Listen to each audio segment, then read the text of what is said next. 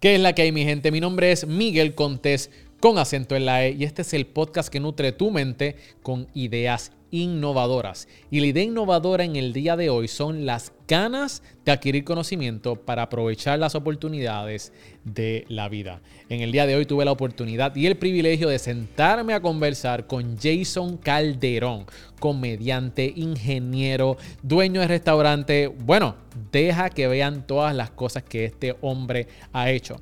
Pero si tú quieres más de la vida, tú quieres llegar a tu máximo potencial, tienes que escuchar este episodio porque Jason nos cuenta una de las claves sobre cómo adquirir un mentor. Tener un mentor es una de las formas más rápidas para llegar a tu meta. Y en esta entrevista hablamos con Jason y nos cuenta quién fue su mentor y cómo él aprovechó esa oportunidad para llegar a más y aprender exactamente lo que hacía el mentor y ponerlo en ejecución muchos años después. Cómo conectan todos los puntos y entre todas las cosas que este caballero hace, cómo él las puede aprovechar al máximo y ya sea desarrollar un negocio o una habilidad de las oportunidades y las crisis que nos dan la vida. Así que no te vas a querer perder este episodio de Cereal Empresarial. Te recuerdo de que si quieres crear un podcast de la forma correcta, pero no sabes cómo, descarga nuestra guía, guía donde te enseñamos cómo crear un podcast en 30 días. Esta guía está súper completa y es un workbook que te va a ayudar llevándote paso a paso a lograr lo que tanto deseas con objetivos claros,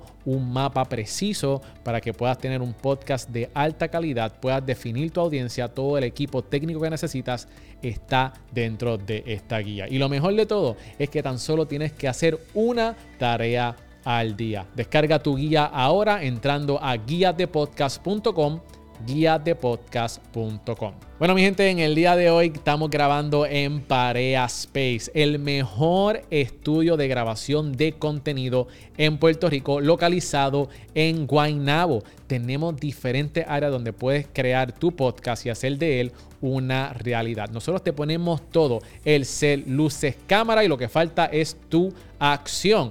Tenemos pantallas gigantes, tenemos cuartos de grabación de audio, tenemos diferentes sets, así que pasa por Parea o para más información entra a pareaspace.com y nosotros te podemos ayudar a crear ese podcast que tanto has querido. Y sin más preámbulo, les presento la entrevista con Jason Calderón. Espero que disfruten. Y con ustedes, Miguel Contés, con acento en la E. Jason, brother, bienvenido al podcast. Qué bueno tenerte aquí, mano. Gracias por la invitación, siempre. Mira, Jason, vamos directo al grano. Chumba. ¿Qué es lo más que te tiene emocionado ahora mismo? En tu carrera, en tu vida personal. ¿Qué es lo que te tiene más emocionado? A mí, la- las oportunidades que estoy recibiendo. Las oportunidades de seguir trabajando en cine y en televisión. ¿Qué estás haciendo en cine y en televisión? En cine, mira, pues anunciamos una... Digo, no se ha anunciado todavía, así que no puedo decirlo. Pero hay una película que viene pronto. eh, y otra que comienzo a grabar en, en el mes de agosto. Son- Ok. Son dos películas que vienen. Nos puedes dar un la, ¿verdad? Este, de, de qué La, trata? la. Y no creo que este sea el tono de la, pero si me coge Michelle Bravo. Te, cogen, te cogen. Eh, y teatro también, teatro de Puebla. Teatro tenemos eh, unas nuevas puestas de Al Borde de, que es una obra de teatro eh, con Jorge Castro, Carlos Vega, dirige Yamari La Torre. Nos presentamos en, el teat- en la sala experimental en Bellas Artes, súper brutal. Éxito total, una muy buena obra y bueno. la, la retomamos ahora en estos meses siguientes. Y, y un stand-up que viene por ahí. De verdad. No se lo pierdan, mi sé, gente. Lo que te puedo preguntarle, la- la- las manitos van a estar en el stand-up. Pues mira, yo no sé, estoy todavía, estoy todavía decidiendo si van a estar o no van a estar. Eh, puede que hagan algún special appearance, como puede que no. so, estoy, Tienen- ¿sabes? tienen Este- que ir- Le estoy dando 50% de probabilidad de lluvia. Tienen- Eso es como que... Tienen que ir para enterarse, mi gente. ¿Cuándo es eso? sí, eso no voy a decir fecha todavía porque es sorpresa. También, ah, me no- maravilla. No, tengo, no tengo autorización para decirlo, o sea, no puedo decirlo, pero eh, películas, estoy emocionado por las oportunidades en, en televisión y en cine eh, y en teatro. Súper. Jason, hay muchas cosas que quiero hablar contigo porque quizás hay mucha gente que no conoce todas las cosas que tú haces o que has hecho y que se pueden sorprender. Eres locutor, eres comediante y yo quiero entrar en cuál es ese el negocio detrás de la- lo que es la locución Claro, y todo sí, eso. bien interesante. Pero bien antes de eso, yo quiero entrar en tus orígenes. Tú cuando chiqui- chiquito, siempre fuiste travieso, chistoso. Sí, sí, sí. De chiquito yo... Sí, rompía par de platos y hacía par de cosas. Me Sí. en las verjas, este, volvía a mami loco, a mi abuela también la volvía loca, a mis papás. Pero sí, siempre fui como extrovertido y me gustaba el chiste y hacer payaserías en la escuela, en los salones. No, obviamente, pues uno, yo lo hacía por diversión y porque estaba con mis panas ahí haciendo esas cosas. O no es que desde chiquito supe que quería ser eh, locutor y actor, ¿no? Yo estoy haciendo eso. Resulta que con esas características, ¿verdad? Si las aplicas bien, quizás entonces puedas lograr alguna, al- So, cuando algo- chiquito, alguna tú carrera nunca dijiste yo quiero ser comediante, nunca. Eh, actor sí, actor lo dije, Actor, lo dije, lo pensé, lo pensé, creo que no lo dije nunca. Pero sí pensé en ser actor eh, cuando empezaba en la escuela ya a hacer eh, talent shows, cuando hacía, hacía hosting de, de alguna actividad. En, yo estudié en el Colegio La Salle, en Bayamón, y hacíamos lo que hacen otras escuelas también, la Semana por Espíritu. Y la Semana por Espíritu, pues cada salón arma su, como su mini talent show y su performance dentro de lo que va a ser dentro de esa semana. Eh, y pues siempre pues está involucrado en eso, ya sea haciendo chistes o parodias o imitaciones de cosas de, imitaciones, de sí. Raymond, eh, cuando estaba en Que Vacilón para allá abajo, eh, o canciones parodias, o, o sketches de comedia cortitos. Pues siempre estuve presente en eso.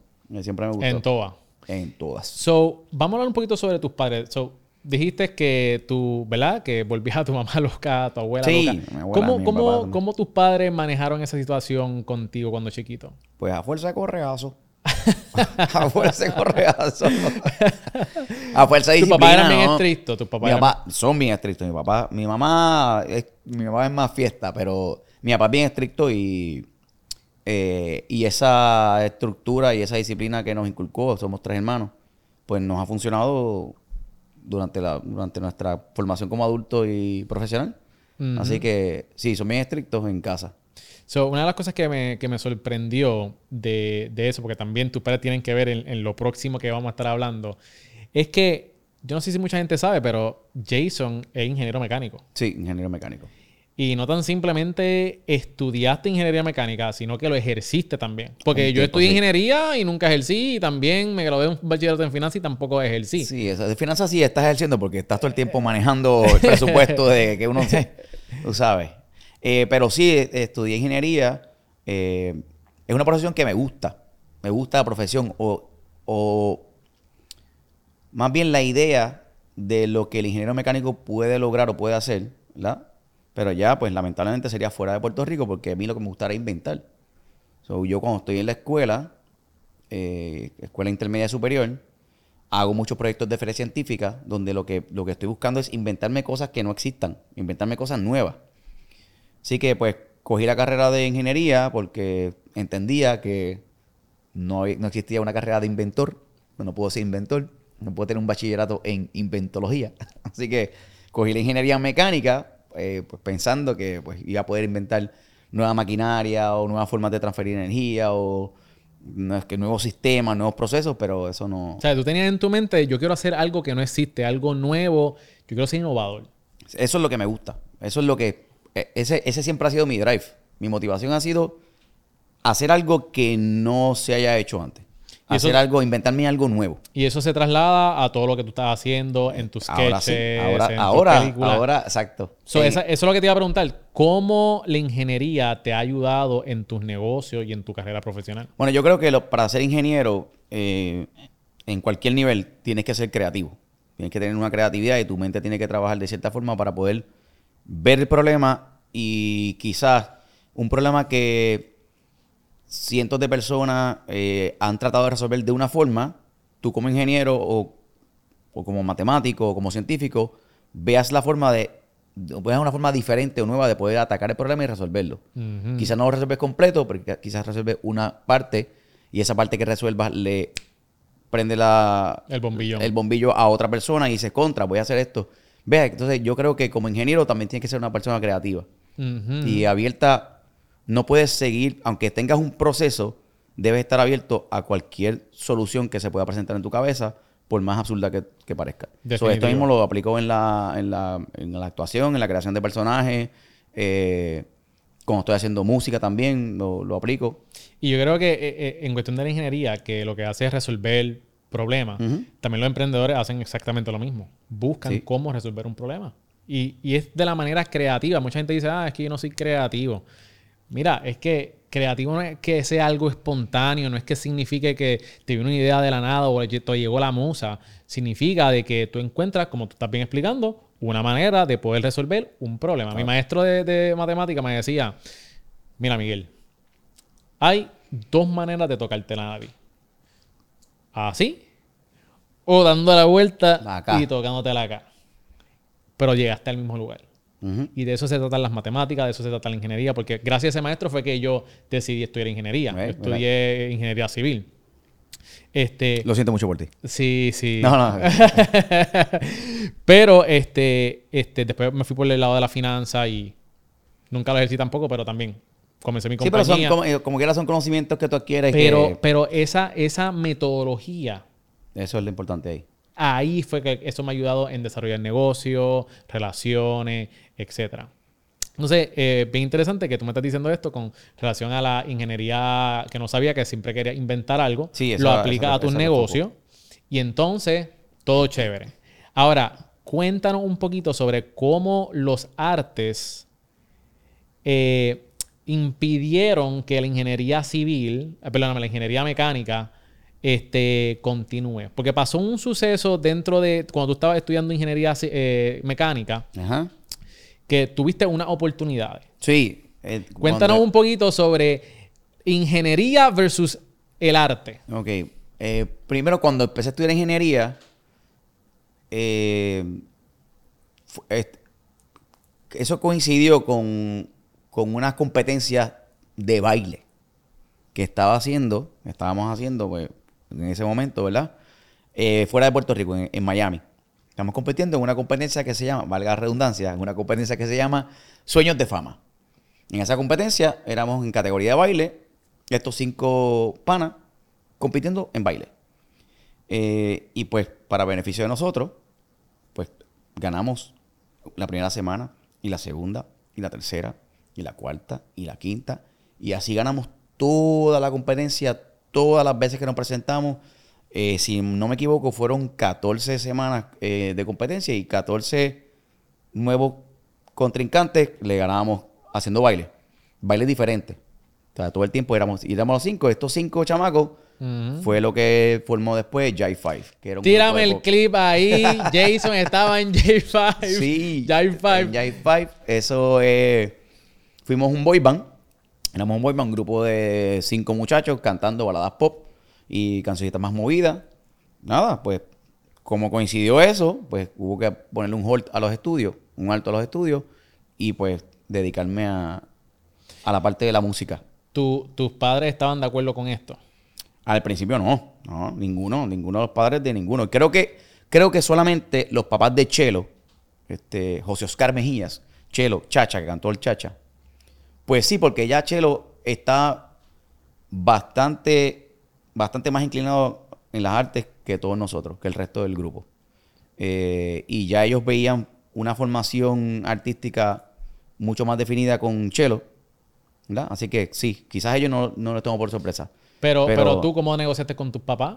De Yo, estar estudiando ingeniería, eh, en- ingeniería Yo, mecánica, no. a decirle, papi, mami, ¿sabes qué? Voy detrás de mi sueño, voy a bailar. Sí, no, no, no. No, no, lo de baile, lo de baile era, o sea, lo de baile en ese momento sí era un hobby, porque lo de baile, cada vez que hacía- había una competencia, yo estoy estudiando en high school o en universidad, pero las competencias son sábado y domingo, ¿sabes? Mm, Practi- ensayábamos, practicábamos pero el tú fue baile. más con el grupo. Tomamos con el grupo porque ya estábamos viajando constantemente.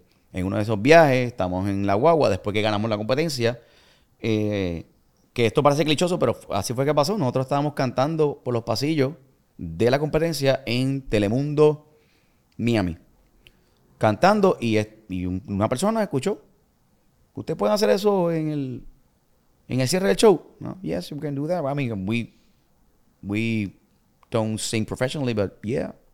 Pues no, hagan esto. Estábamos haciendo armonía, porque cada uno de nosotros estuvo estuvo o estaba en ese momento en el coro de la escuela o en cualquier otro lugar, ¿sabes? Cantando. Ujú, Así que nos juntamos, hicimos eso y dijimos que sí. Esa persona que nos pregunta resulta que es Sam Riddle, que era el, el dueño y el creador de ese programa de televisión de Sueños de Fama.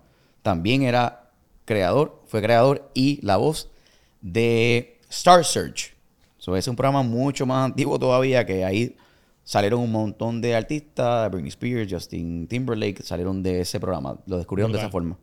Pues nada, pues entonces en la guagua nos dicen, miren muchachos, eh, después que ganamos la competencia, me interesa ir a Puerto Rico, ir a Puerto Rico, firmarlo y ser su manager. Y nosotros, bueno, si tú vas a Puerto Rico y hablas con mi papá, y con el papá de Samuel, y con el de Chelo, y con el de Alex, puede ser que algo pase. Pero fue- no fue que llegamos nosotros allá a Puerto Rico, mira, ahora queremos ser cantantes. tú, ni-". no, fue que se dio supernatural. Fue, fue de esa forma, Serendipity, y pues tuvimos la oportunidad y la dicha de que esta persona, Sam Riddle, en paz descanse, ya murió el año pasado, a principios de este año, eh, decide entonces tomar acción y dice, pues yo voy a hablar con su papá para explicarle, porque éramos chamaquitos y, y, estábamos le- estudiando. y que les dijo. Me fueron, le dijo, mira, danos, él, él nos dijo, danos un año, nuestros padres, denme un año para yo mover a sus hijos, para yo mover al, al- al grupo. Eh, si de aquí a un año yo no consigo nada, no perdieron nada. Si de aquí a un año yo consigo algo, let's work on it. Y así fue, desde dos meses después, estábamos recibiendo una, una llamada telefónica en un diciembre diciéndonos que EMI Capital Records nos había escuchado, le había presentado el, el producto y nos quería firmar para un contrato de, de cinco discos. There you go. Brutal. Ya. Y entonces, ¿cómo fue esa, esa- ese proceso de, de ustedes ejercer como grupo, ¿verdad? Sí, Llegaste a los estudios, ahora estás viajando, estás cantando. Háblanos un poquito sobre cuál es el negocio detrás de, de- de Mira, eso. el negocio detrás de eso, realmente cuando un grupo como nosotros, en aquel momento firmaba, pues nos daba un advance, te dan dinero, te adelantan dinero. O sea, es un dinero que te adelantan, pero sopesando y garantizando que las ventas del disco van a repagarle a la disquera ese dinero que te estoy adelantando. Es como un préstamo. Realmente es como un préstamo, un adelanto. Es exactamente eso, un adelanto. Yo te voy a dar 50 mil pesos, toma 50, 50, 50, 50. Pero cuando el disco empieza a vender, hasta que el disco no venda 5, 10, 15, 20, 25, 250 mil pesos, pues ustedes no van a tener ganancia de la venta del disco. Después que después- ustedes pa- repaguen la, la- la Sí, deuda, Básicamente es eso. pues básicamente entonces tú eso. vas a disfrutar Ah, de la regalía. Eso es un renglón. Está la, la regalía es un renglón, ¿verdad? Eh, luego está la regalía tú por, por ser cantante, más otro que le dicen los puntos por tú escribir canciones o aportar en melodías o aportar en coros, que ya es otro, es más, es más denso la explicación o es más difícil la explicación, pero anyway, tú tienes, tú tienes participación de ganancias si tú eres parte del producto y si tú a ese plato que le llam- llamémosle canción, pues tú pusiste algún ingrediente. Metí un ingrediente ahí, pues yo voy a cobrar. Si yo puse la carne, yo cobro un poquito más. Si yo puse arroz, pues Claro. cobro tanto, ¿entiendes? Si pusiste el brócoli, no, va, el no va a brócoli. ganar mucho. Le voy a dar las gracias. no, pero entonces, eh, siguiendo en ese mismo tema, me, tú te das cuenta que para hacer un disco, la disquera pone X cantidad. Digamos, voy a, vamos a hacer este disco, toma, aquí hay 150 mil dólares para hacer el disco. De los 150 mil, le van a pagar al productor que va a hacer la, va a redundancia, la producción del disco entero, le vamos a dar este 90 mil dólares. El resto es- se va en manager y la otra parte va para X y cosas, dietas o lo que sea. La parte más grande se va al productor. ¿verdad? En ese momento lo que yo, lo que yo estaba viviendo y viendo. Así que yo dije, ¿y qué, pero, ¿y qué hace esa persona que, que yo no estoy haciendo? Porque yo soy el que va a cantar y. Ah, porque él va a hacer la música, él va a escribir, va. Ah, mira qué nítido. Ok. Pues cuento largo corto, llegué hasta donde el productor, de que esto está sonando, perdóname. Llegué a donde el productor le digo, mira, yo no sé hacer música. Yo tengo melodías en mi cabeza pero no sé cómo se ponen así como tú lo estás haciendo en la computadora y este botón para qué es y cómo del micrófono pasa y se convierte en aquel momento en un CD o en un cassette. ¿Cómo se hace eso? Right. Puedo venir con una libreta y preguntar. Sure, no Y problem. te dio la oportunidad. Ese fue Rudy Pérez en Miami. Y Mano, así mismo. Qué brutal. ¿Para qué es ese botón? Ah, ¿y qué hiciste ahí ahora que le dijiste al muchacho que cantara? Ok. ¿Y ustedes tienen algún libro de instrucciones o manual que yo pueda utilizar y llevarme? Sí, me prestaron y ahí, y Wow. ahí comencé a, a Qué practicar bueno en que te dieron esa, esa, esa oportunidad. Eso se llama shadowing. Shadow in full. Tú estabas, tú estabas detrás de la sombra del mentor aprendiendo y absorbiendo Sí. todo lo que él te estaba enseñando. Pero es importante que ese mentor no... Primero, obviamente, pues yo era eh, un teenager, no sintió ninguna amenaza. Eh, Claro. Y me dejó, pues vente, hazlo, ¿sabes? Quizás él actúa de esa forma, quizás si él le gusta que las personas vengan y te pueda dar toda la información, todo mi conocimiento te lo voy a pasar. Porque no me importa. Porque realmente yo tengo mi conocimiento, es mío. Si yo te Claro. lo paso a ti, ah, yo no nací con el conocimiento, yo lo adquirí de alguna forma. Claro. te lo puedo pasar a ti y él quizás no sintió esa amenaza, vieron un, un teenager, 17 años, 18 años. ¿Qué va a hacer este? ¿Qué va a hacer él? Aparte que yo no quiero competir con el productor, yo lo que quiero es saber cómo DH yo, si tengo una melodía, cómo hago esto y cómo le pongo una batería, cómo le pongo un bajo, cómo grabo una guitarra, cómo grabo cuerdas, vientos y cómo hago, cómo lo mezclo. Exacto. Y cómo lo, lo hago físico. Y eso que tú hiciste es tan importante y mucha gente miss that mark. Mucha gente pierde esa oportunidad. Muchas veces nosotros tenemos muchos mentores a nuestros alrededores que tan simplemente que tenemos esa confianza quizás con ellos que lo único que tenemos que hacer es decirle, mira, ¿tú crees que la próxima vez que tú vayas a trabajar yo puedo estar al lado tuyo tomando nota porque me interesa hacer lo que tú estás haciendo, me interesa aprender más de la industria? Yo creo que esa es la manera más rápida que tú puedes aprender una habilidad o una destreza. Es pagándole a un mentor o teniendo mentores que te puedan dar esa oportunidad. Sí, definitivamente. Y una de las cosas que yo hice, eh, uno de mis mentores, esa persona no sabía que yo quería que ella fuera mi mentor. So, lo que yo hice es, ok, si yo, y yo en ese entonces yo no tenía dinero. Entonces yo dije, ok, ¿cómo yo puedo hacer que esta persona sea mi mentor? Porque claramente no le puedo pagar en estos momentos. Y yo sé que esta persona hay que pagarle para que te dé los conocimientos que, que sabe. So, yo dije, ¿cómo yo le puedo aportar valor a esta persona? ¿Qué yo puedo hacer para que esta persona me tome bajo su ala? Entonces se me ocurrió la idea y me puse a pensar, bueno, una de las cosas que me va a pedir es que le puedo aportar valor es dinero. No tengo dinero. Ok. Otra cosa que le puedo decir es que, pues mira, te promociono y en mis redes sociales o en a mi comunidad. Pero no tengo. Yo tenía menos de, de mil followers Sí, o eran 500 o na- 400. Nano, nano influencer. Nano, nano, nano, nano, antes Nano, de que la palabra nano, nano influencer existiera. Este, Atom influencer. y después yo dije, contra, ¿tú sabes qué? Que yo le puedo decir a esta persona que le llame la atención. Si yo voy a donde esta persona y le voy con la de te voy a ayudar a generar ingresos, esa persona me va a escuchar. Y efectivamente. O sea, lo que yo hice fue que fui a donde esta persona y le dije, mira, este, ¿qué próximo evento tú tienes? Y me dijo, ah, yo tengo un evento tal fecha. Y le dije, mira, a mí me gustaría ser tu affiliate manager.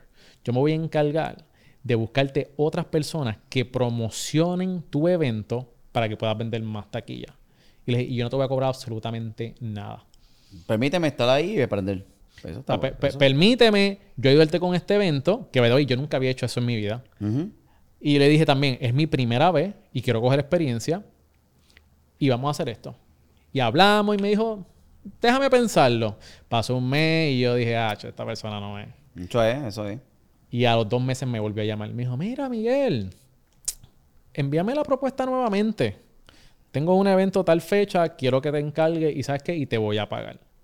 So, ese gesto de yo poder ayudar a esta persona a generar ingresos, porque todo el mundo viene a donde ti, a donde estas personas vienen a quitarle dinero y a quitarle tiempo.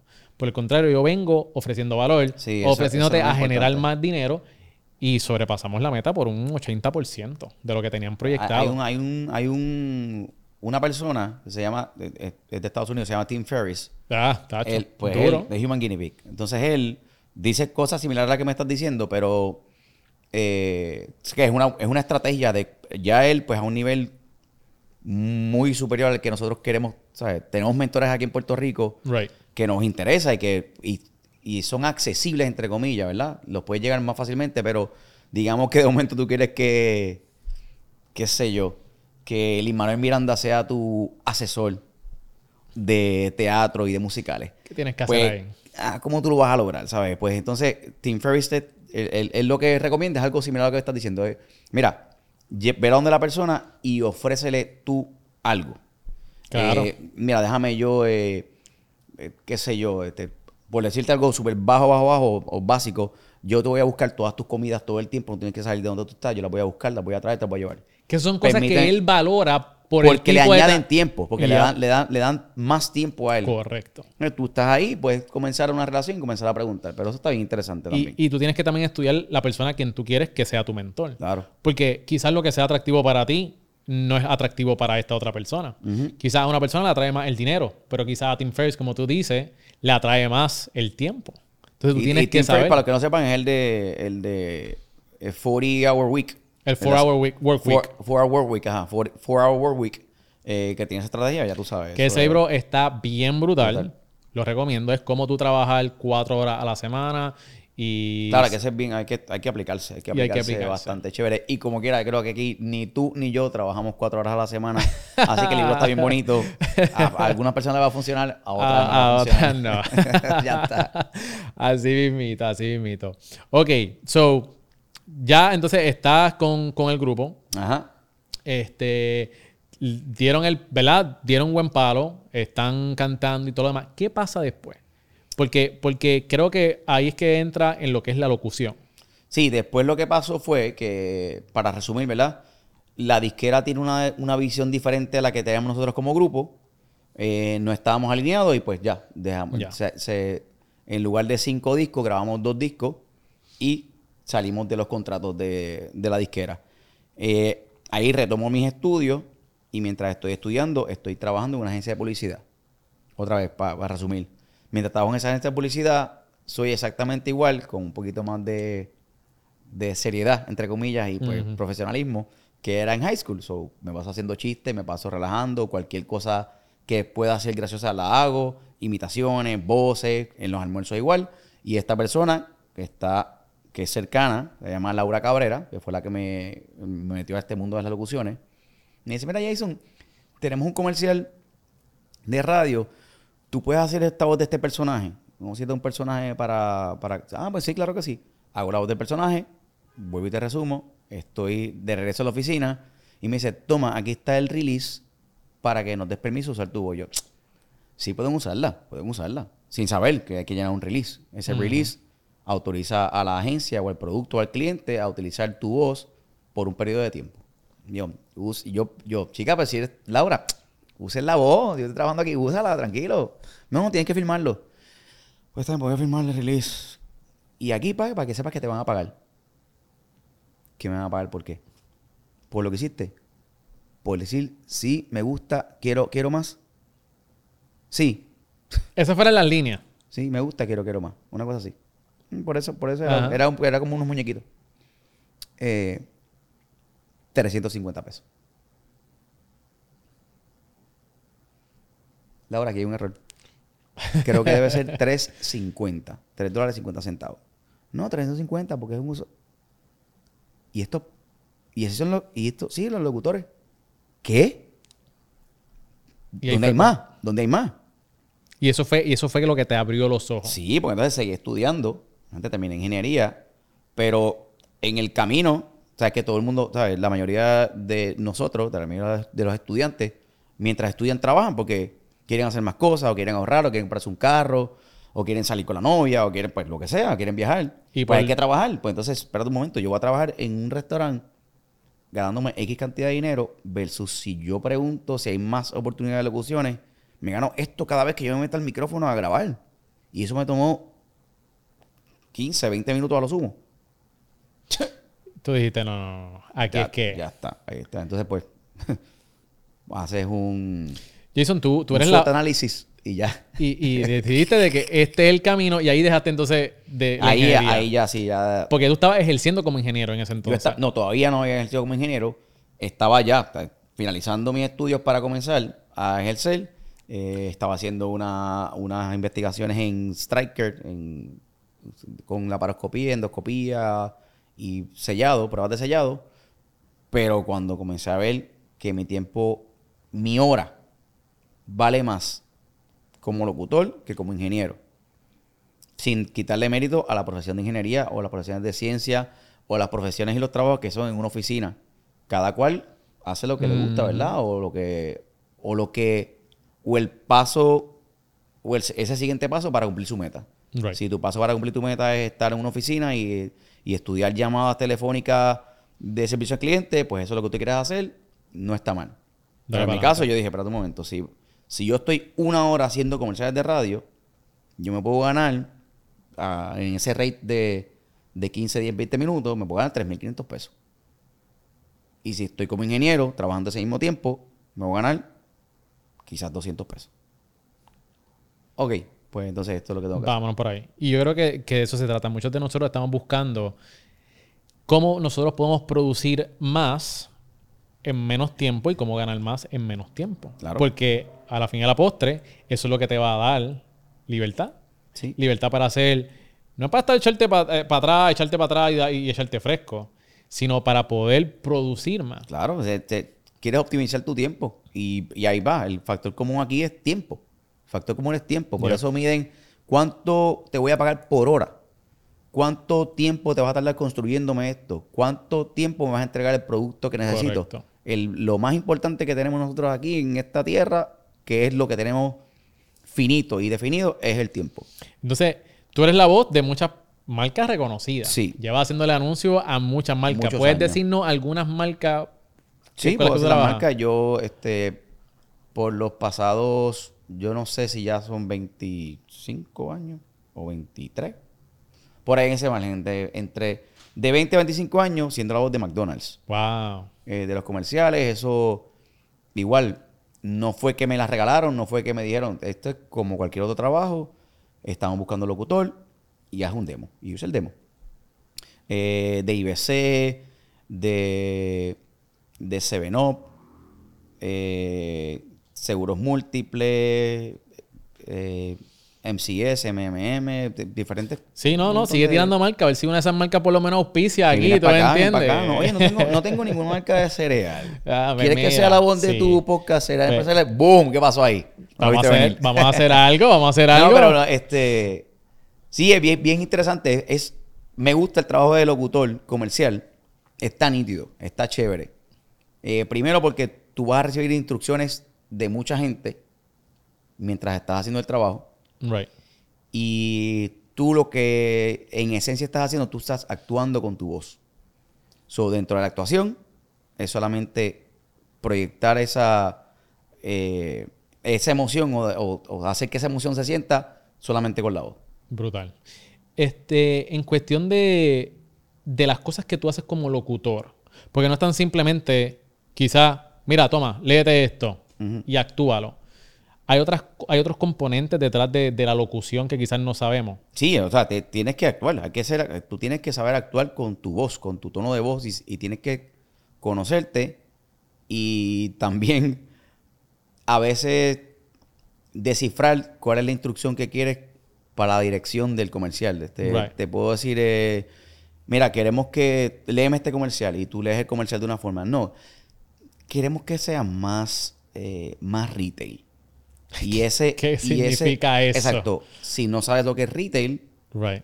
y, y la persona, quizás el creativo o el ejecutivo, no tiene la facilidad de explicarte, aunque él sepa, tiene que decir, pero no sabes quizás ¿Cómo? cómo, cómo, decirte para, para que tú reacciones y sepas qué significa retail. Pues eso es como hacer anuncios de carro. Básicamente eso es. La gran venta de liquidación de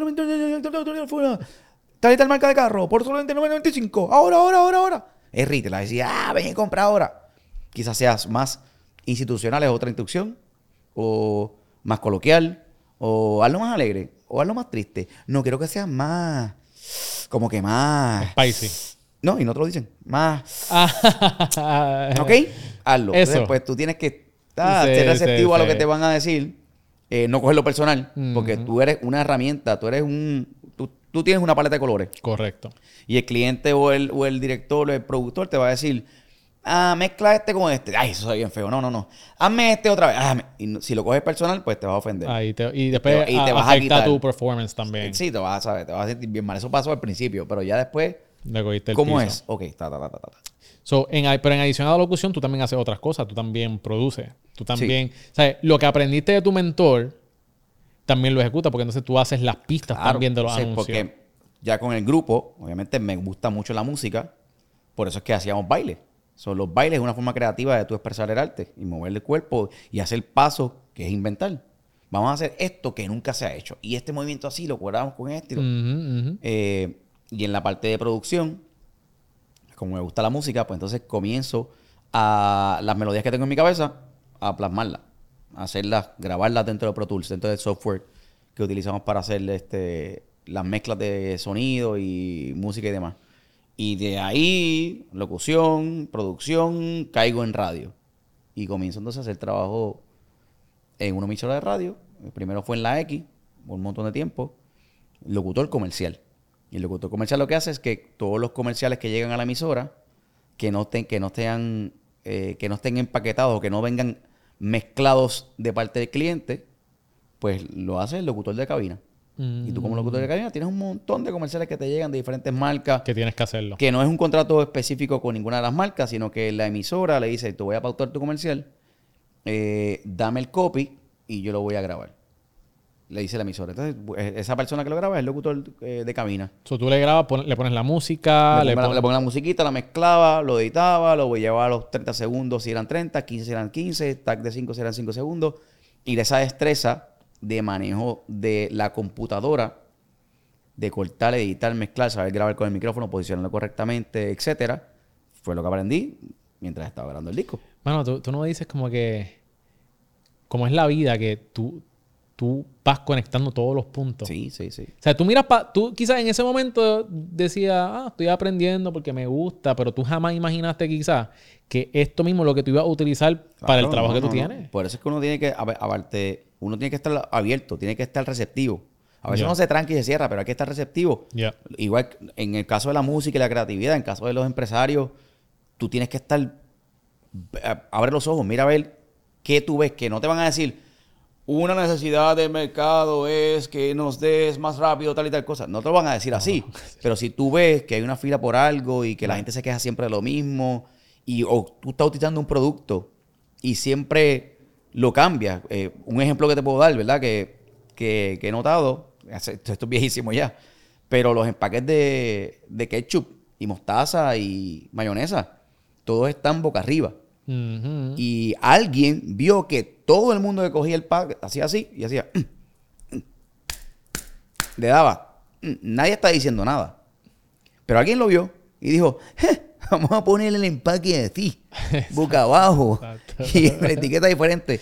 Y con ese flip resolvieron el problema de que la gente se quejara del De pote ketchup, pote ketchup. Eso es un problema que nadie lo expresaba, que lo expresaban los, los que, los- el end user, el, el- el consumidor. No lo, vocabul- no lo vocabul- No lo verbalizaban, no, nadie No lo verbalizaba. Nadie escribió, me gustaría que el ketchup saliera por la parte de abajo. No. Eh, alguien con la, crea- con la creatividad suficiente se puso a ver y dijo, mira, tú encuentras más fácil si yo lo... Y es como que algo tan simple. No fue nada complicado. Exacto. No fue nada Igual que la tapita complicado. de la Coca-Cola, de las latas, que en vez de tirarlas y soltarlas, pues que se quedara ahí. Si hubiese una forma de que la gente la tira, la tira. Que mucha basura hay, quizá alguien se quejó de eso. Quizá alguien vio "Pss, tantas mm, porquerías en el piso de esto. ¡Je! Y meterme esto. Fue Brutal. ese- esas cosas. Jason, y también, que me doy una, una cosa interesante, side note. Aprendí de dónde viene tu nombre. Espérate, Sí, se sí. me olvidó decirlo ahorita. Porque cuando la primera vez que me dijeron, ah, Jason, Jason, Jason, Jason, Jason. Pero entonces cuando yo veo el nombre escrito de Jason, se escribe J-A-S-O-N-D. Es así. Y yo, wow, qué raro. Y, fui- y me enteré, tú puedes decirnos por qué tu nombre se escribe como se escribe. Con- se escribe con D al final, porque mi papá se dio cuenta que de la J hasta la N era de julio a noviembre. O sea, J-A-S-O-N, julio, agosto, septiembre, octubre, noviembre. Y él, para terminar que llegara diciembre, me puso la D. Así de sencillo. Así que julio, agosto, septiembre, octubre, noviembre, diciembre. Por eso mi nombre se escribe con D al final. Y no es Jason. Jason. D. Todo el mundo me puede decir Jason D. Jason D. dicen Jason D. Jason D. Pero eh, Pero súper interesante. Quería decir eso. está que no, chévere, que- eso que está no chévere. sé, está súper nice. Y yo decía, pero ¿cómo que? Ah, ¿Por qué? ¿Por qué? Los primeros seis meses. That makes sense. Está entonces, cool. entonces es- esos son los, los últimos seis. Entonces, ah, los primeros seis meses, ¿por qué? Entonces, yo, los primeros seis meses, los primeros seis meses del año no, porque No. entonces sería. Exacto, exacto. No se puede. No, no, no, No hay nombre, Y sería otra nombre. historia, sería otra historia. Eso sería otra historia. Mira, Jason, ¿fuiste dueño de restaurante? Sí.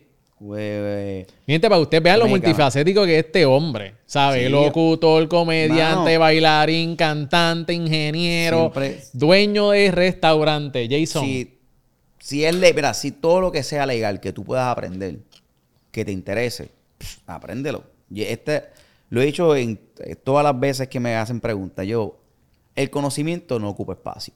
Así que tú aprende todo lo que quieras aprender y, y, pues te arriesgas. Hay ricos que son mayores que otros, pero pues no puedes hacer. El negocio de restaurante. Comida mexicana. Me gusta la comida mexicana. Yo puedo comer mexicano todos los días de mi vida. Brutal. y me gusta la comida mexicana. Eh, tuvimos la oportunidad eh, con mi suegro. Él, me, me- él me preguntó si yo quería montar un estudio de grabación. Y yo, mira, sí, me gusta, pero yo estoy haciendo eso ya y yo- me va bien, yo estoy haciendo esto. Si hay una cosa que se puede hacer, pues vamos a hacer algo diferente. y Vamos a hacer un restaurante de comida mexicana. Brutal. Y la primera idea fue traer chipotle a Puerto Rico. Tacho, mano. Sí. Ese es mi de Rico. mis restaurantes favoritos. Yo voy allá afuera y yo, yo, yo sufro, ¿sabes? Yo digo que lo que, buene- lo que tiene Estados Unidos bueno allá afuera, que todavía Puerto Rico no tiene, es Amazon Next Day Shipping Tacho, de los drones. uf, y, te llega ahí. y Chipotle. Chipotle, y es buena comida, aunque es un quick service, ¿verdad? Un restaurante de comida rápida, entre comillas, pero buena comida, la hacen allí, whatever, no va más ploca Exacto. al restaurante, pero es buena comida. Aquí tenemos la versión, la competencia, que es muy buena también y me gusta mucho, ya lo dije, es Qdoba. Qdoba está en, aquí en San Patricio. Mm. Y es la misma línea de, de De Chipotle. Nada, pues queríamos traer Chipotle, hicimos lo- lo- El el, acercamiento.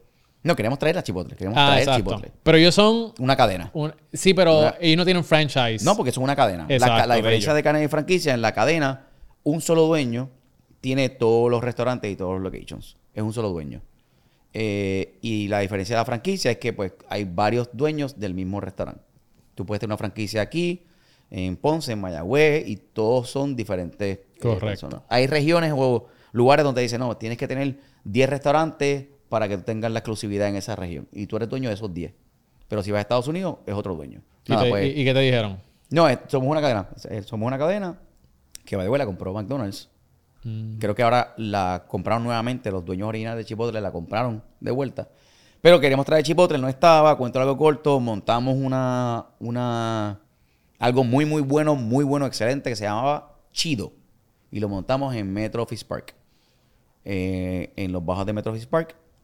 Frente a agencias de publicidad, ahí, al ladito del banco. Eh, y nos fue bien, nos fue bien. Eh, obviamente, pues la- los utilities, la- el agua, la luz, la renta es demasiado alta. El margen de ganancia era, no era tan grande como el que habíamos este, proyectado. Así que decidimos venderlo. Ok. ¿Qué fue lo más que aprendiste de ese negocio? Lo caro que es hacer negocio en Puerto Rico. Eso es lo más que aprendí ahí. Eh, no, realmente aprendí muchas cosas. Me, me interesé por, por conocer los day parts que tienen los restaurantes o los negocios. Son las partes del día. ¿En qué partes del día tú generas más dinero que otras? ¿Cuántas partes de, de, de ese día tú estás eh, acaparando? Digamos, un restaurante como el que tenemos nosotros, chido, pues eh, day part, número uno, pues tenemos las mañanas. En las mañanas tienen desayuno, café, ta, ta, ta, ta, ta, ta, ta.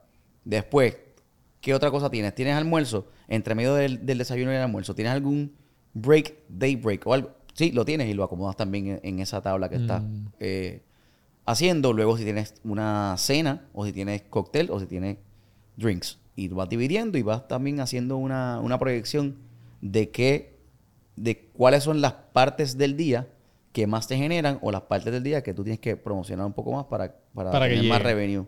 Y acá. Eh, Jason, ¿cuál ha sido el hito financiero eh, más retante para ti? Estoy pensando. Ah, No, no sé. No tengo. Como que qué meta No tú, que, qué meta tú, No tú dices, tengo- contra, yo quería llegar a, a- a esto y lo logré. En tu carrera. Pues. Bueno, en carrera sí. en- eh, financiero es otra cosa. Porque financi- en finanzas quiero. Todo el mundo quiere llegar más. A mí me interesa eh, ahorrar mucho más dinero y hacer otras otros negocios en bienes raíces. en bienes raíces. Sí, bienes raíces me gustaría. ¿Y est- eh, estás ahora mismo en bienes raíces o todavía? Mm, Bueno, sí, no, ahora lo conseguí un apartamento pequeñito que pude hacer la compra, ¿verdad? Con, con ayuda de otras personas para convertirlo en Airbnb, para convertirlo en este short term rental eh, e ir diversificando, ¿vale? porque obviamente esto, el- las artes o la parte de la televisión o la fama, entre comillas, si lo quieres llamar de una forma, es cíclico y eso pues sube baja. Claro. Si te vives la película mucho y te crees que tú eres la mejor persona del mundo y nadie va a ser mejor que tú y sin ti nada funciona, ahí es que está chavo. Eh, todo el mundo es indispensable, aquí cualquiera se puede sustituir de hoy, de hoy para mañana y pues el momento que tú tienes buena exposición buen dinero, Claro. pues hay que aprovecharlo y saber cómo, Cómo cómo, seguir a, on to the next one. Exactamente. Y, este, y claramente tú no eres ajeno a eso porque has Claro. hecho restaurante, locución, ¿sabes? Has hecho diferentes televisión, cosas. me han sacado de televisión, he estado en un programa, me han sacado de programa, he estado haciendo música y estamos viajando, y viajando y nos dejan salimos de la disquera, so, eso no es... Mira, Jason, ¿cómo, sabes? Ahora mismo tú estás en la televisión, eh, estás haciendo locución, estás haciendo diferentes cosas. ¿Cómo se ve tu día? ¿Sabes? Desde que tú te levantas hasta por la noche. ¿Nos puedes dar un resumen de, de cómo Sí. se ve tu día? Porque quizás la gente te ve aquí, te ve allá, pero realmente, oye, ¿cómo es, la, cómo es el día de Jason? Mi día, mi día es bastante, es ajetreado, ¿verdad? Pero la razón por la que es ajetreado es porque yo tengo unos compromisos fijos. Ahora mismo, ¿verdad? Lunes tengo unos ensayos, martes tengo unos ensayos y tengo pues, ensayos y show. Eh, luego de eso, miércoles, jueves, viernes, sábado y domingo, es- son agendas abiertas, son espacios abiertos, donde me llaman diferentes eh, o productores o, o clientes eh, o productos para hacer actividades o para animar actividades o para grabar comerciales de radio, o para hacer fitting o para hacer películas, para el libreto. Y tengo que estar abierto a eso. So, ¿Hacer yo- qué? Fitting. eh, perdón, sí, hacer fitting es, por ejemplo, mañana Ajá. yo voy a participar en una película y hay una parte que es el fitting, que es el probarte la ropa. Te van a probar la ropa que vas a utilizar para tu personaje. Y eso no se hace el mismo día de la película, el mismo de la, de la filmación. So, días antes o semanas antes, tú vas y te dicen, mira, este es la, este es el look, el look board. ¿sabes? Así que queremos que se vea tu personaje. Dime tus tamaños, esta es la ropa que compramos y tú vas Y te antes mides. y mides las diferentes piezas de ropa que te vas a poner. So, Brutal. eh, mañana tengo uno, que es a las dos y media de la tarde. Así que me levanto en la mañana, llevo a mis niñas a la escuela. Eh, si no tengo ningún compromiso de grabación, entreno, hago ejercicio. Luego de eso me baño, me visto y salgo a la calle a hacer el fitting o a, una reunión de producción o a leer un libreto. Este, es bastante ajetreado el día. Y hay días que están más, más, Más- cómodos que más- otros, más como todo. Súper. Jason, si tú tuvieras mil dólares para comenzar un negocio, ¿cuál fuera?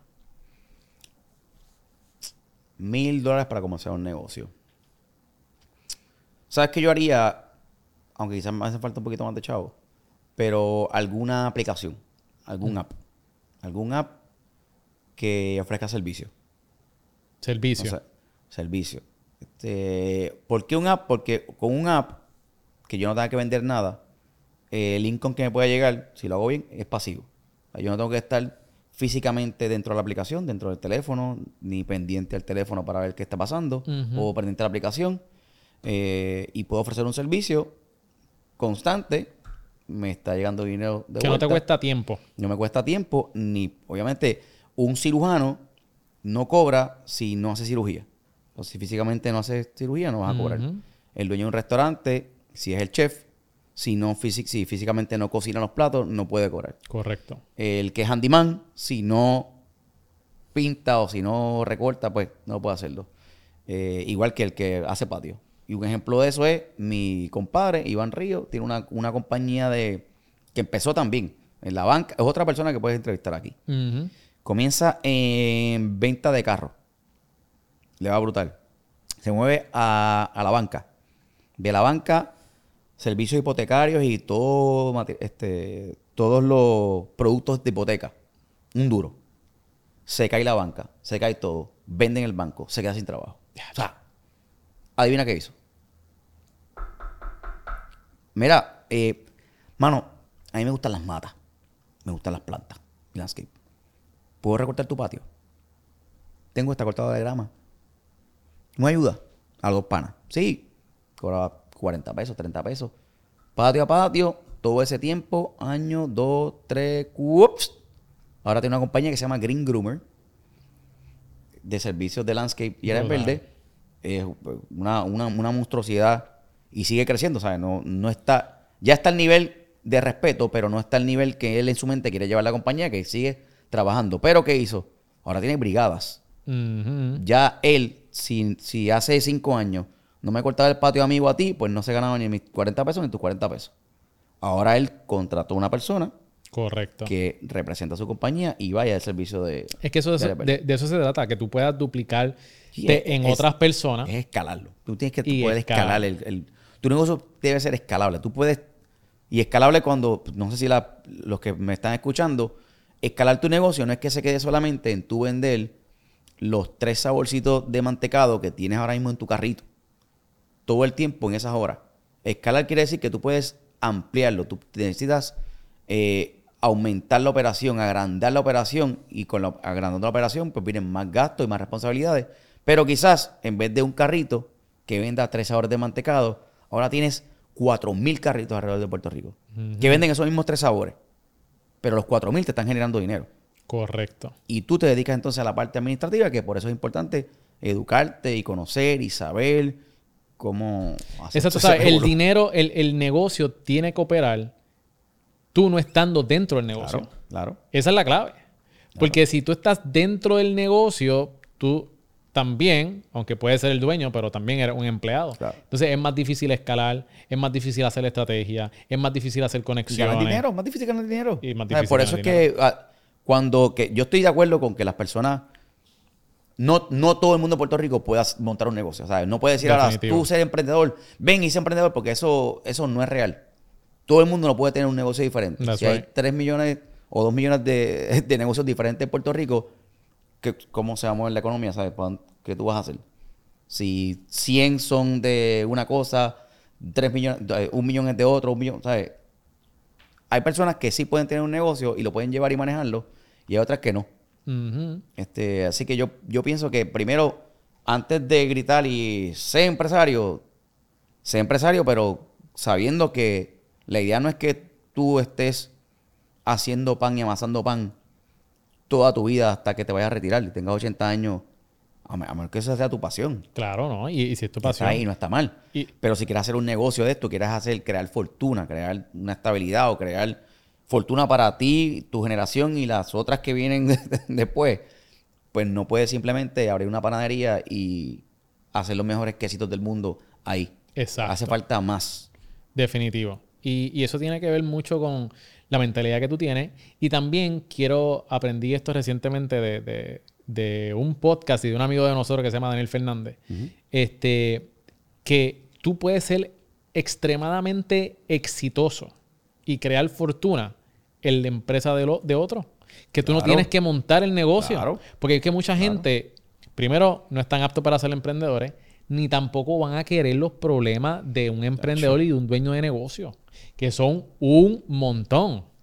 ¿Sabes? Si tú eres, si, si tú eres un dueño de negocio, los dolores de cabeza con los que tú tienes que bregar, con la gente, permiso, ¿sabes? Son tantas cosas que tú tienes que tener encima de ti que realmente te tiene que apasionar lo que tú haces. Sin, Sin- hablar, de, sin hablar de planillas. Claro. Y claro. patentes y Hay- IBU y empleados. Mira, hay negocios que no está mal, que, que simplemente son así, donde los vendedores ganan más que los dueños de la empresa. Claro. So, tú puedes ser extremadamente, cre- crear fortuna, como tú bien dices, en un negocio que no sea tuyo. Y no tienes todos los dolores de cabeza. Ah, ¿por qué los dueños de negocio quieren eh, tener entonces un negocio con todos esos dolores de cabeza que uno te- se pueden presentar? Porque hay visión, Sí. porque hay una meta, hay un compromiso, gusta y les gusta. hay fam- y les gusta, tienen la pasión por eso. Porque la persona que trabaja en el, en el, en el negocio de venta de carros, tengo compañeros amigos ¿verdad? que son vendedores de carros Claro. y el- súper exitosos y, y ganan buen dinero. Pero aparte de que ganan buen dinero, no se quedan ahí. Ese dinero, ah, yo no puedo ser un empresario, pero contra, déjame ver qué yo puedo hacer. De momento, eh, al año generaste 50 mil dólares, ¿verdad? Y de esos 50, 25 pudiste ahorrarlo porque quizás son un, un surplus que te llegó, un, un dinero adicional que no contabas con eso. Esos 25, ¿qué vas a hacer? ¿Vas a irte a gastarlo? Que- o puedes ver la bolsa de valores o puedes buscar un broker que te ayude a cómo poner ese dinero a, a que genere más para ti. Eh, pues, Sí, invertirlo, Hay, herramientas, hay herramientas, hay herramientas. También entrevistamos a, a- a otra compañera, Gilsi, que dice que el dinero que no fluye se estanca. Se estanca y lo que se estanca, No crece. apesta. No crece, papá. Jason, vamos a la sección de la O, donde tienes que escoger rápido entre esto La y O lo se llama. otro. Se llama la O. La O, dale. ¿Ok? Así Esto que. o esto, ok. Esto o lo otro. Rápido. Pregunta rápida. Vamos allá. Dale, vamos a ver qué pasa. Primer round. Sí. Más importante en una pareja: inteligente o graciosa. Graciosa. Dinero o tiempo libre. Tiempo libre. Ahorrar o invertir. Invertir. Pizza o pasta. Pasta. Hamburgers o tacos. Tacos. Honestidad o los pensamientos o los sentimientos de la otra persona. Honestidad.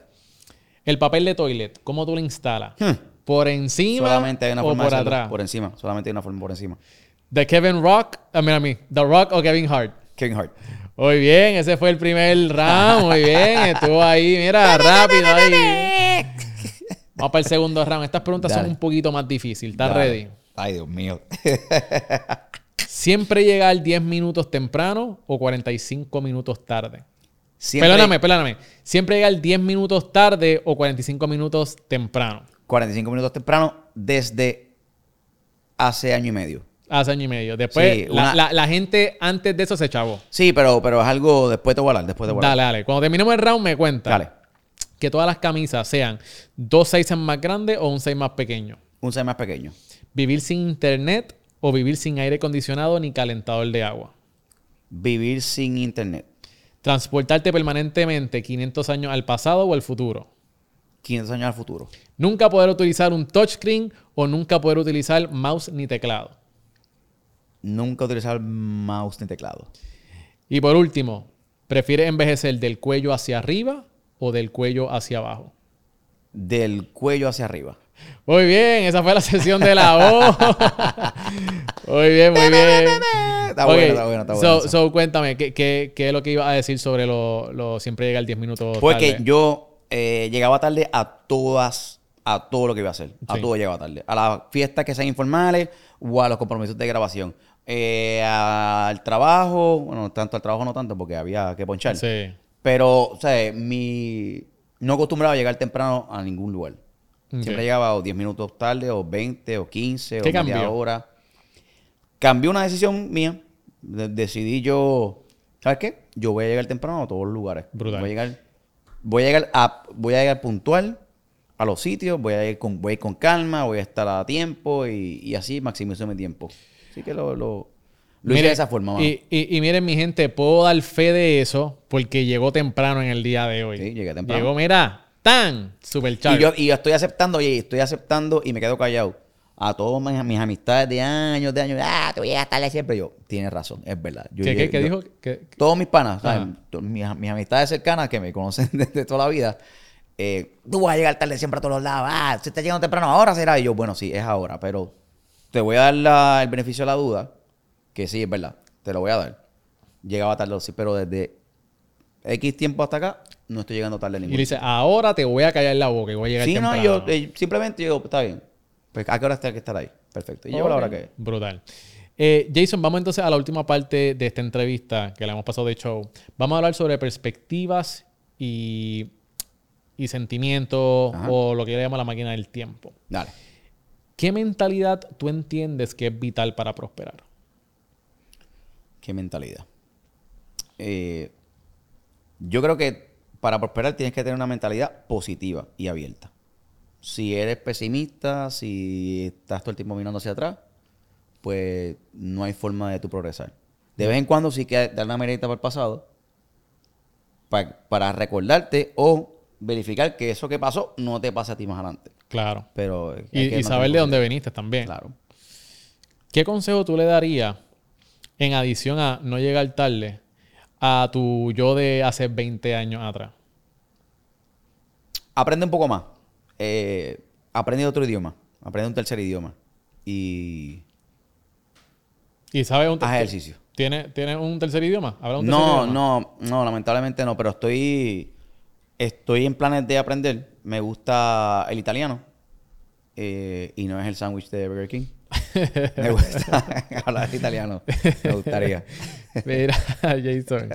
Entonces, pero mencionaste también entrenar. Tú, tú eres, bien- eres fan de, de Me entrenar. gusta hacer ejercicio. Me gusta mucho hacer ejercicio. Sí. Me gusta- Y, y algo, cuando tú llegaste de la- de- para hacer la entrevista, algo que mencionaste es que eres vegetariano también. Sí. ¿Eres vegetariano o eres vegano? Vegetariano. Y Vegetariano. fue por elección. No es por, gracias a Dios, no es por ninguna razón de salud o, o ningún problema. Simplemente yo hacía ejercicio, hago ejercicio. Y quería saber cómo yo me iba a sentir siendo vegetariano con esa dieta. Si bajaba mi performance, mi desempeño en, el- en el ejercicio o en el deporte. eh, o si mejoraba. Así que pues mejoró. Me gusta cómo me siento. Eh, no tiene que ver, no es, no es específicamente porque mucha gente se mete al vegeta- vegetarianismo porque quiere salvar los animales o quiere salvar el planeta. Ujú, ujú. Ese no fue mi caso. Yo hago mi parte eh, con la cuestión del planeta y los animales, pero quería saber cómo sentía yo, si, si era bueno no. Y viste buenos resultados. Buenos resultados, me gustó mucho y ya llevo nueve años, si no me equivoco, siendo vegetariano. Felicidades. Vegetariano, que es diferencia del vegano, que el vegano pues no come ningún alimento, no come huevo, no come queso, no toma leche, Ningún producto de, de un animal. derivado del alimento, exactamente. Um, ¿Cuál ha sido el, el mejor consejo y cuál es- ha sido el peor consejo que te han dado? Está difícil esa. ¿Está difícil? Sí, claro que sí, mano. Estos son los consejos que me han dado a mí, que yo no ahora catalogarlos entre malos y buenos. Eh, el, O uno que te acuerdes, o uno el, que te mejor, acuerdes. el mejor consejo, el me- siempre viene de, de los padres, fue de mi papá. El mejor consejo de mi papá es que, que todo tiene un proceso. Y él, tiene, él, él escribió una cosa, él escribió un pensamiento a modo de consejo, ¿verdad? Que lo imprimí y lo puse en la puerta de mi estudio. Cada vez que entro al estudio, pues lo leo, que es la cosa grande, eso es el éxito o, lo- o la meta que tú tengas, obtiene definición y forma a través del sabio uso del pensamiento y la aplicación del riguroso proceso. Y ese consejo lo he aplicado. vida. Brutal. Me, sumamente poderoso. Sí, sí, sí, sí. Sumamente poderoso. Es la única forma de hacerlo, la- ¿sabes? Puedes parafrasear eso que yo acabo de decir, o quizás ya tú, porque si tienes todo esto que está aquí, ustedes que están viendo el podcast solamente, pero esto no es solamente un podcast, una pantalla linda en la parte de atrás, hay mucha, hay mucho trabajo detrás de, de poder lograr esto. No solamente poner dos lucecitas, un micrófono, cámara, tener una persona haciendo eso. Hay que pensar bastante y ser bastante estru- estructurado y, es- y esto es un proceso. Y si tú no has hecho ese proceso, definitivamente te sometiste al riguroso proceso para poder estar aquí sentado. Así esto. aquí se le ha metido mucho tiempo, esfuerzo, de todo. Y dinero es igual a tiempo, así que un, montón de, right. un montón Y- de tiempo. Y un montón, de tiempo. un, un montón de Un tiempo. montón de tiempo. este, mi socio dice también, eh, en esa misma línea, mi socio dice, José Segura, que ustedes ya lo han conocido, dice que las cosas se crean dos veces. Una en la mente y una con las manos. Ajá. Y todo esto que están viendo aquí en Parea Space, nosotros lo vimos. Antes de que esto, porque esto estaba demacrado cuando nosotros lo cogimos. Pero todo esto nosotros lo habíamos visto. Nosotros habíamos visto de que en algún día yo, yo sabía que yo iba a tener un estudio de grabación.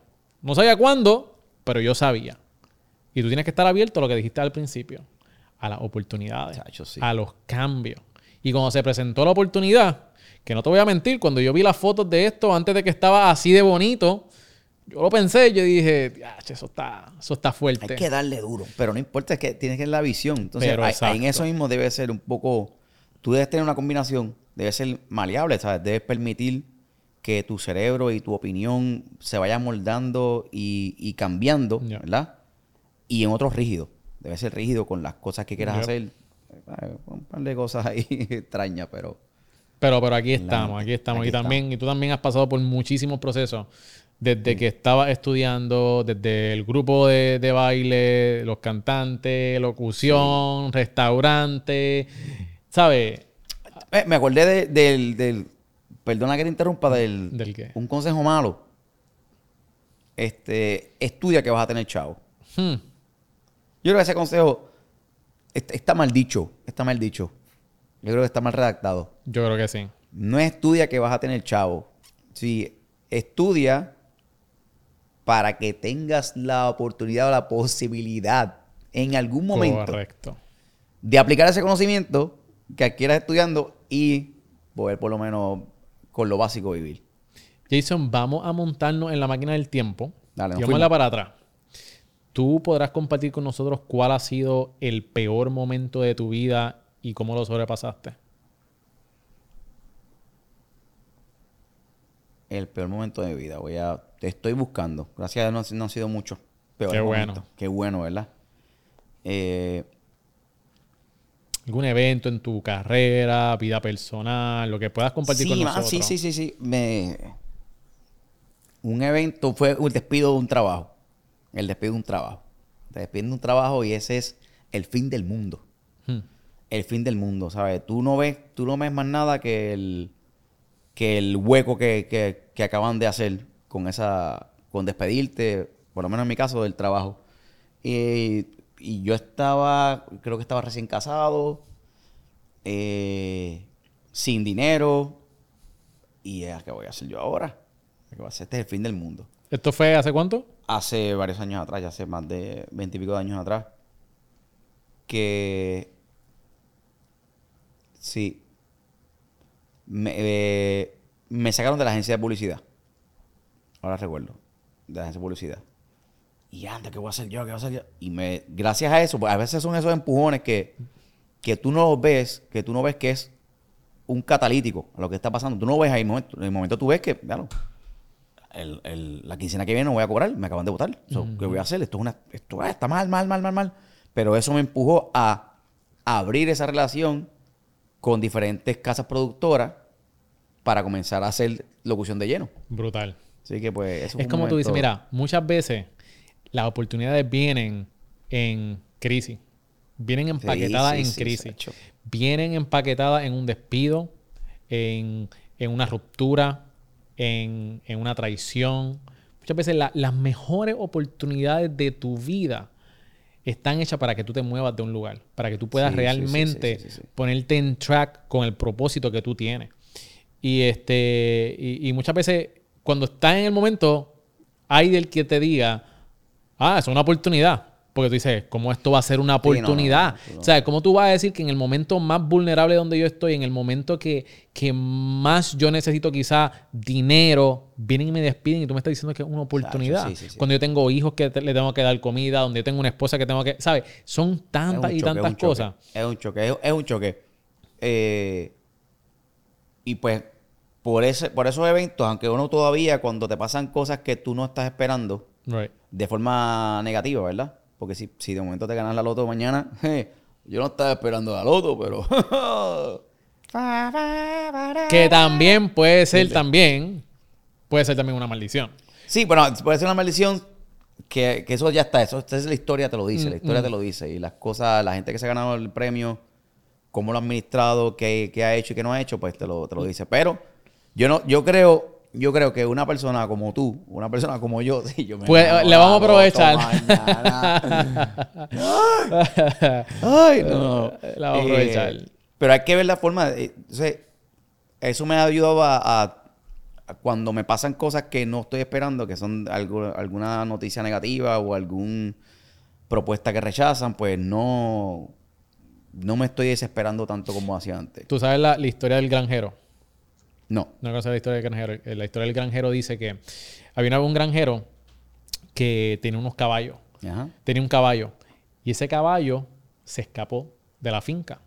Vino el vecino y le dice, Tiache, vecino, qué mala suerte tú tienes. Y él dice, quizás sí, quizás no.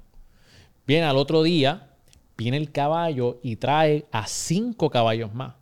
y regresan a la finca. Y viene el vecino y le dice, Diache, qué mala qué, qué buena suerte tú tienes. Y viene y dice, quizás sí, quizás no. Después el nene, el hijo de él, está cabalgando uno de los caballos. El caballo se echa para atrás, el nene se cae y se rompe una pierna. Viene el vecino y le dice, Tiache, qué mala suerte tú tienes. Y el granjero dice, quizás sí, quizás no. Al otro día siguiente vienen los del ejército. Hay una guerra y están buscando reclutar a jóvenes para que vayan para la guerra. Pero como el nene tiene la pierna rota, Rota, no puede ir. no puede ir. Y viene el vecino y le dice, Diache, qué buena suerte tú tienes. Y el granjero dice, quizás sí, quizás no. Así que muchas veces cuando llega la oportunidad de nuestras vidas, tenemos que tener el discernimiento para saber si es una buena oportunidad que nos va a bendecir o aunque la oportunidad aparezca buena, cuándo decir que no. Porque definitivamente no todas las oportunidades son buenas. Ni todas las oportunidades son buenas, ni todas las, los- las oportunidades que te presenten dinero Correcto. también son buenas o, o van alineados con lo que tú quieres lograr, que es lo que te estaba diciendo anteriormente. Tiene que ser tu cerebro, tu mente tiene que ser maleable para manejar una serie de opiniones o, o eventos que pasen y rígida en, otros en otros aspectos. Definitivo. Y el- esa, con, es- con esa eh, con esa misma línea de pensamiento, pues si viene algo que, que te van a pagar muchos chavos, ya, che, ahora mismo, pam. Pero no es lo que estás buscando en el long run, Claro. pues no lo vas a Que hacer. también ahí tienen que ver también. O sea, yo por eso digo que el dinero no lo es todo, porque hay muchas cosas que influyen. Cuánto tiempo tú le vas a dedicar, si estás comprometido con la visión de las personas que te están ofreciendo el dinero, si está en línea con tu acuerdo. Porque que si no está en línea con tu acuerdo, pues entonces tú vas a vivir una vida miserable. Sí, no, no, no, Así que hay muchas cosas. El dinero no lo es- no lo es todo, mi gente. El dinero es una herramienta que debemos de saber cómo administrarlo correctamente. Y cuando lo tengas, ser inteligente. Exactamente. Jason, por último, ¿cuál es tu por qué? ¿Qué es lo que te motiva, lo que te saca temprano en la mañana para dar lo mejor de ti? Eh, mis hijas, mis dos nenas. ¿Cómo es que tú le dices de cariño? Confeti, confeti y escarcha. escarcha. Escarcha y confeti, escarcha y confeti. Le digo, ellas me... Yo no soy madrugador, no me gusta madrugar, no, no, no, no me gusta madrugar. Eh, estoy haciendo este sacrificio para estar más tiempo con ellas durante la mañana. Eh, aparte de que así también aprovecho más mi tiempo, ¿verdad? Pero es por ellas, me levanto por ellas. Me levanto por ellas y hago inventos y cosas y chistes y incluso la comedia que hago en las redes sociales, cuando pienso, cuando la estoy haciendo, que lo he dicho en otras entrevistas también, y, es- y esta es la realidad, pues la quiero que mis nenas puedan verla y reírse. Yo termino los videos de editarlo y digo, mira, ¿quién hay? No, ven a ver, mira, mira cómo quedó el videito. Papi, qué charro. Pero que ya lo puedan ver y disfrutarse, la verdad. Ahora que son niñas, eh, ya cuando sean adultas, pues quizás pueden ver una comedia más orientada a los adultos. Pero, pero por el momento, mientras sean mis dos niñas, pues yo quiero que vean mi comedia y se puedan reír con eso. Sin tener que... No, no puedes ver esto que yo hice porque... Right. Ajá, exactamente. Sí, bueno, estás dando el ejemplo que quizás tú quieres darle. Ajá. Eh, Jason, entonces, hablando de, de- de comedia, um, que no tuvimos mucho tiempo de hablar sobre, sobre la comedia. Sí, porque y- esto no es un chiste. Esto no es un chiste. ¿Verdad que está serio? Pero estamos hablando de cosas serias. Este, Estamos hablando de cosas serias, cosas serias, pero también me, me he reído contigo. Sí. Este, que, que quizás después en otra ocasión podemos hablar un poquito más sobre lo que es la industria de la comedia, cómo se mueve, que me, me encantaría, ¿verdad? Pero quiero ser eh, consciente con tu tiempo.